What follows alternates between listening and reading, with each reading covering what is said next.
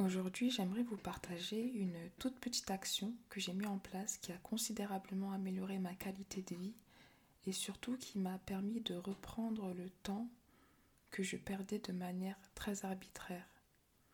Alors c'est bien sûr lié à la notion de modestie et de retour à l'essentiel, parce que je pense qu'on se rend tous compte un peu plus chaque jour l'importance de se reconnecter aux choses simples, vraies, essentielles, mais qui se passent dans la vraie vie et non dans un monde euh, virtuel.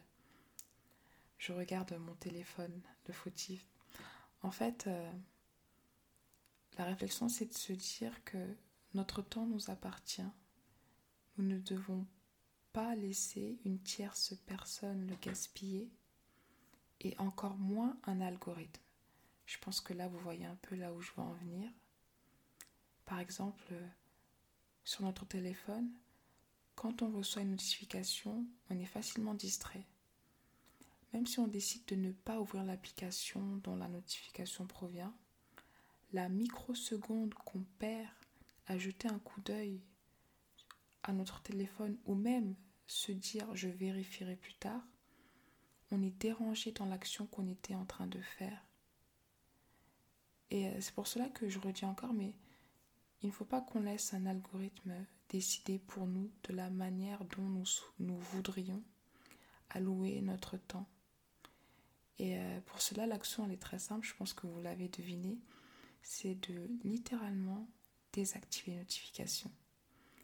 Et vous verrez que quand vous faites ça, ça fait vraiment un bien fou et on gagne même en sérénité d'esprit et en tranquillité parce qu'on se dit que je suis maître de mon temps et je choisis les heures à laquelle je décide d'aller sur Facebook par exemple. Je choisis les heures à laquelle je décide de consulter euh, mon compte Instagram par exemple. Et ça change vraiment la donne. Et même pour euh, les messages qu'on peut recevoir, par exemple euh, sur WhatsApp, on se dit je choisis l'heure à laquelle je suis disposée à répondre aux messages que les gens m'envoient. Bon, bien sûr, quand je dis désactiver, certes c'est radical, mais il y a quand même certaines applications qu'on peut garder qui sont très utiles. Mais une règle d'or parmi les applications que vous décidez de garder, elles doivent vraiment avoir une forte valeur ajoutée ou être vecteur de positivité.